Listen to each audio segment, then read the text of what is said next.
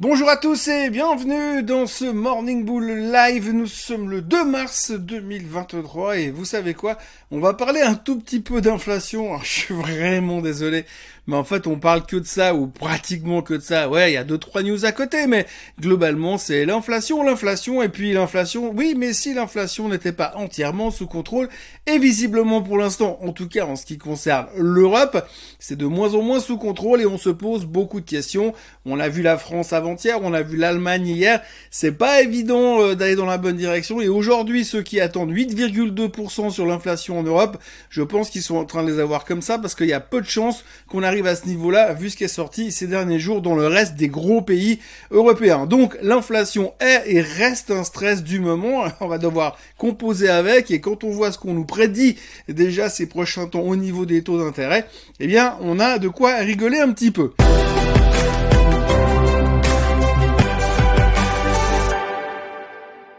Donc si on parle des marchés, hier on a terminé légèrement en baisse un petit peu partout et partout un petit peu. Rien de dramatique fondamentalement, mais on sent qu'on cherche vraiment quel serait finalement le catalyste pour repartir à la hausse. Parce que si on est très objectif, eh bien on se rend compte que notre problématique actuelle c'est de voir un ralentissement des taux directeurs, que ce soit de la Fed, que ce soit de la BCA, mais pour l'instant c'est pas du tout le chemin que ça prend. Hier on a eu Monsieur Kashkari de la Fed de Minneapolis qui a parlé et qui a dit que lui il avait rien contre une hausse de 0,25% au mois de mars, ça c'est le moins qu'on puisse dire, mais il a quand même glissé en bas de la phrase en disant oui mais si il faut monter de 0,50 je suis d'accord aussi. Enfin en gros on va monter les taux. Si vous prenez la BCE bah, par rapport aux chiffres de l'inflation en Allemagne qui sont sortis hier en dessus des attentes et plus haut que le mois dernier, on voit clairement que l'inflation redémarre. Vous avez qu'à allumer un journal télévisé à 20h, à 19h45, à 19h à 19h30 sur n'importe quelle chaîne en Europe, vous allez tomber sur un mec avec un micro au milieu d'un marché qui interroge des gens qui disent alors c'était plus cher que le mois dernier? Eh bien oui, c'est plus cher que le mois dernier, tout est plus cher. Et même si on nous dit oui, c'est sous contrôle, apparemment tout n'est pas sous contrôle. En tout cas, ce qu'on bouffe et ce qu'on consomme tous les jours, c'est pas vraiment cette direction-là que ça prend, mais il est vrai aussi qu'il faut pas oublier qu'à Wall Street, on s'intéresse surtout à ce qui s'intéresse à Wall Street et le reste à Main Street, les gens dans la vraie vie, eh bien, on s'en fout un petit peu. Mais pour l'instant, dans la vraie vie, l'inflation, elle est toujours là et elle repart visiblement de plus belle. Donc du coup, eh bien, on s'attend aussi à des hausses de taux à la BCE. Alors la Banque Centrale Européenne se réunit la semaine prochaine, jeudi prochain, et là on devrait avoir 50 BP de hausse euh, sur les taux directeurs. On devrait avoir une deuxième couche d'ici euh, début avril également. Et après la question c'est est-ce qu'il y aura une troisième couche? Hier, Goldman Sachs a augmenté ses objectifs sur les taux terminaux en Europe à 3,85. C'est la deuxième fois en deux semaines qu'il les taux.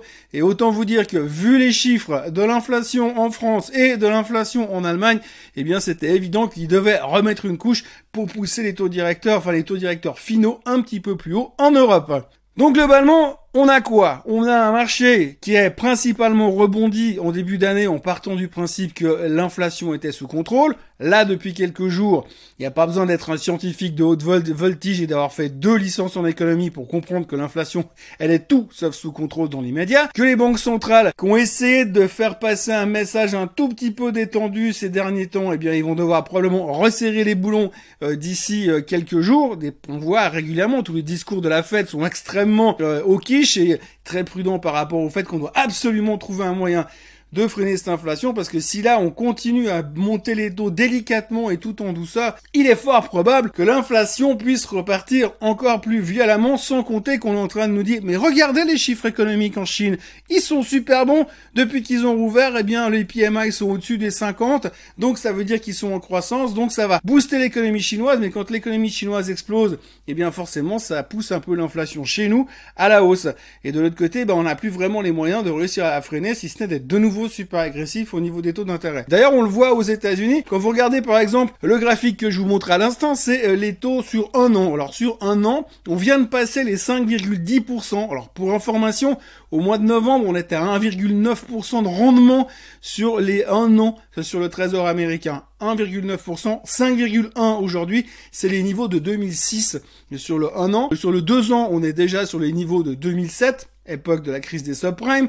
Et puis, bah, évidemment, sur le 10 ans, eh bien, on est en train de passer les 4% de nouveau à la hausse. On n'est pas au plus haut depuis le mois de novembre, mais on s'y dirige quand même de manière assez conséquente. Ce qui nous ramène au fait que pour l'instant, eh bien, on ne sait pas. On a des chiffres inflationnistes qui sont pas super motivants et qui laissent supposer que les banques centrales vont devoir continuer à agir. Mais nous, de l'autre côté, on se dit, ouais, mais peut-être qu'on a déjà pricé pas mal de trucs finalement. Alors c'est vrai que c'est peut-être pour ça que les marchés ne baissent pas tant que ça, puisqu'on sait que le combat contre l'inflation, ça ne se règle pas avec une hausse de taux et puis le mardi suivant, tout est réglé. Non, ça prend du temps. Il y a de l'inertie sur les agissements des banques centrales. Donc nous, on a déjà anticipé une partie de ça. Donc aussi aujourd'hui, il n'y a pas de raison de paniquer. Et puis surtout, quand on regarde le graphique du S&P 500 que vous voyez à l'instant, eh bien le S&P 500 est en train de nous faire une golden cross. Et si vous regardez à la loupe, encore plus gros, eh bien vous verrez que le S&P 500 est exactement sur la moyenne mobile des 200 jours, sur le support de la tendance haussière à terme, ce qui veut dire qu'on est sur un point extrêmement touchy. Alors la bonne nouvelle, c'est qu'on n'a pas de gros chiffres économiques qui vont nous tomber dessus dans les jours qui viennent, mais quand même, il faut faire attention parce qu'on est vraiment sur des niveaux de support très intéressant. Donc comme d'habitude, quand vous êtes sur des niveaux de support très intéressants, ça peut vouloir dire deux choses. Hein. Soit on va casser à la baisse, qui voudra dire qu'on va revenir dans le trend descendant et puis qu'on va sortir du trend ascendant court terme. Ça, c'est pas une bonne nouvelle. Et puis de l'autre côté, ça veut aussi dire que potentiellement on est sur des points de rebond absolument parfaits pour aller euh, repartir à la hausse comme en 40. Alors pas mal de gens, pas pas mal de gens, il y a les bullish qui sont en train de revenir en disant oui c'est la parfaite opportunité pour le buy de dip. Et puis vous avez les méga bearish comme d'habitude, qui vous dit que c'est justement là qu'on va sauter et qu'on va tous mourir. Donc voilà, on en est là, on se pose des questions, comme d'habitude, et franchement, on est tout simplement à la croisée des chemins. Vous avez une Golden Cross qui vous dit que c'est un signal d'achat sur le S&P 500 sur la tendance moyen terme, mais vous êtes sur des niveaux de support qui font que ça fait un tout petit peu peur, et à côté de ça, vous avez l'inflation qui fait plus ou moins ce qu'elle veut, où elle veut, quand elle veut, ce qui veut dire que tout peut nous péter à la figure d'un jour à l'autre. Imaginez que les chiffres du CPI américain le mois prochain soient nettement en dessus, imaginez que le PCE continue sa tendance haussière, eh bien on va nous dire, bah voilà, tout ce qu'on a fait aujourd'hui au niveau de la fête, ça n'a servi à rien, il faudra en mettre une couche, il faudra être beaucoup plus agressif, surtout que l'économie pour l'instant ne ralentit pas. Alors cet après-midi, on aura les jobless claims, comme d'habitude, hein, on sait qu'aux États-Unis, eh bien euh, en général on les regarde beaucoup, on espère que cette fois ils vont enfin repartir à la hausse, qui nous dira, ah quand même, il y a plus de plus en plus de monde au chômage, donc c'est une bonne nouvelle. On aura les chiffres de l'inflation en Europe qui sont attendus à 8,2% à 11h ce matin. Je suis pas sûr qu'ils sortent à 8,2%. Franchement, si ça sort à 8,2%, c'est qu'ils sont magouillés. Et on ne peut pas mentir éternellement au peuple. Mais si on peut, on peut très bien. Moi, à mon usine, je lui demande toute la journée au peuple. Eh, mais il aime qu'on lui mente, le peuple. Et puis autrement, euh, on aura encore les minutes de la BCE qui sortiront vers 13h30. Et donc les minutes de la BCE nous diront quoi? Que la BCE va monter les taux de 0,5% jeudi prochain, ce qui n'est absolument pas une surprise pour qui que ce soit, ce qui ne devrait en tout cas pas handicaper le marché s'il a décidé de monter encore ces prochaines heures. Pour l'instant, les futurs sont en baisse de 0,5%, mais ça, il faut aller chercher ailleurs. Il faut aller chercher ailleurs parce que hier soir, il y avait l'Investor Day de Tesla. Alors, Investor Day de Tesla, on attendait le master plan de monsieur Elon Musk qui devait annoncer euh, sa vision des années à venir. Alors, vous savez qu'à chaque fois qu'il a annoncé un master plan en 2006, puis en 2016, en 2006, quasiment tout s'est réalisé. En 2016, un peu moins. Et là, visiblement, il n'a pas été super transparent par rapport au master plan. On va pas rentrer dans les détails, mais il n'a pas voulu donner de détails financiers sur l'avenir de Tesla. Il n'a pas voulu donner de détails financiers et de structure pour la nouvelle Tesla qui devrait arriver. La seule chose qu'on a appris finalement, c'est qu'ils vont lancer une Gigafactory au Mexique. Mais ça, il y a deux jours en arrière, le président mexicain l'avait déjà annoncé et il avait pris euh, Monsieur Musk de vitesse. Donc en gros, rien de nouveau chez Tesla peu de transparence et peu de visibilité. Résultat, 5% de baisse after close sur le titre de Monsieur Musk. Et de l'autre côté, vous avez eu euh, une super bonne nouvelle hier soir, c'est Salesforce. Salesforce qui a battu euh, les attentes du marché et d'une manière assez impressionnante. Ça fait deux ans que Salesforce a un ralentissement au niveau des earnings et au niveau des profits la croissance qui baissait et là pour l'instant ça repart à la hausse. Le CEO a été méga bullish hier soir, il a fait un discours dithyrambique. En laissant espérer et en, exprimant sa volonté de vouloir devenir la société la plus profitable dans le monde des softwares. Et euh, du coup, bah, le titre hier soir a littéralement explosé et a pris 15%.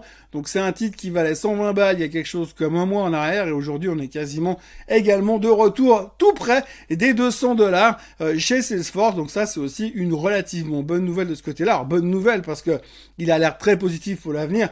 Moins bonne nouvelle parce que ça veut dire que l'économie ne ralentit toujours pas. Et si l'économie ne ralentit toujours pas, forcément à la fin, ça sera inflationniste. Non? Pourquoi pas? De toute façon, on dit la vieille citation, on dit tous les chemins amènent à Rome, mais en finance, c'est tous les chemins amènent à l'inflation. Pour l'instant, c'est le seul truc qui nous intéresse. Voilà, donc euh, comme vous le voyez, il n'y a pas des kilos de choses à dire pour l'instant. On arrive en fin de saison des résultats, gentiment. On a un mois de tranquillité et puis début avril, on repartira sur les publications du Q1 2023. Euh, on se concentre principalement et uniquement sur l'inflation, j'ai envie de le dire. Euh, on se pose deux trois questions sur les rendements. Est-ce qu'il faut basculer sur de l'obligataire? Qu'est-ce qu'il faut faire? Il y a pas mal de gens qui abordent le sujet de la rotation, pas de secteur, mais la rotation de sortir des actions pour rentrer sur l'obligataire. Et puis, bah, il faut pas oublier quand même un truc qu'on ne parle pas beaucoup, qu'on n'aborde pas beaucoup comme sujet, c'est que le plafond de la dette aux États-Unis, eh ben, c'est toujours pas réglé et on n'a toujours pas trouvé de solution. Alors, historiquement parlant, de toute façon, comme dans les bons films à suspense, on trouve toujours une raison de, euh, de régler, de, de, de, de, solutionner ce problème de plafond de la dette, mais pour l'instant, et techniquement, si ça continue comme ça, dans quelques semaines, ça risque d'être un tout petit peu problématique au niveau rumeur de défaut de la dette. Voilà, nous sommes donc au début euh, du mois de mars. On aura vécu notre première journée de trading négative au mois de mars. On est posé sur les supports et on n'a plus qu'à prier en attendant que les nouvelles qui nous tombent dessus ces prochains jours nous permettent de euh, repartir à la hausse et euh, de profiter de cette opportunité d'achat sur faiblesse pas. Voilà, moi en ce qui me concerne, je vous recommande, je vous encourage à vous abonner à la chaîne Suisse Côte en français. Euh, n'hésitez pas à liker cette vidéo. Et ben, et si ça vous dit, ben revenez demain matin parce que euh, il y en aura encore euh, normalement deux vidéos, le Morning Bull et le Swiss Bliss. D'ici là, passez une excellente journée et souvenez-vous, à 11h, l'inflation en Europe ne sera pas à 8,2%. Bye bye.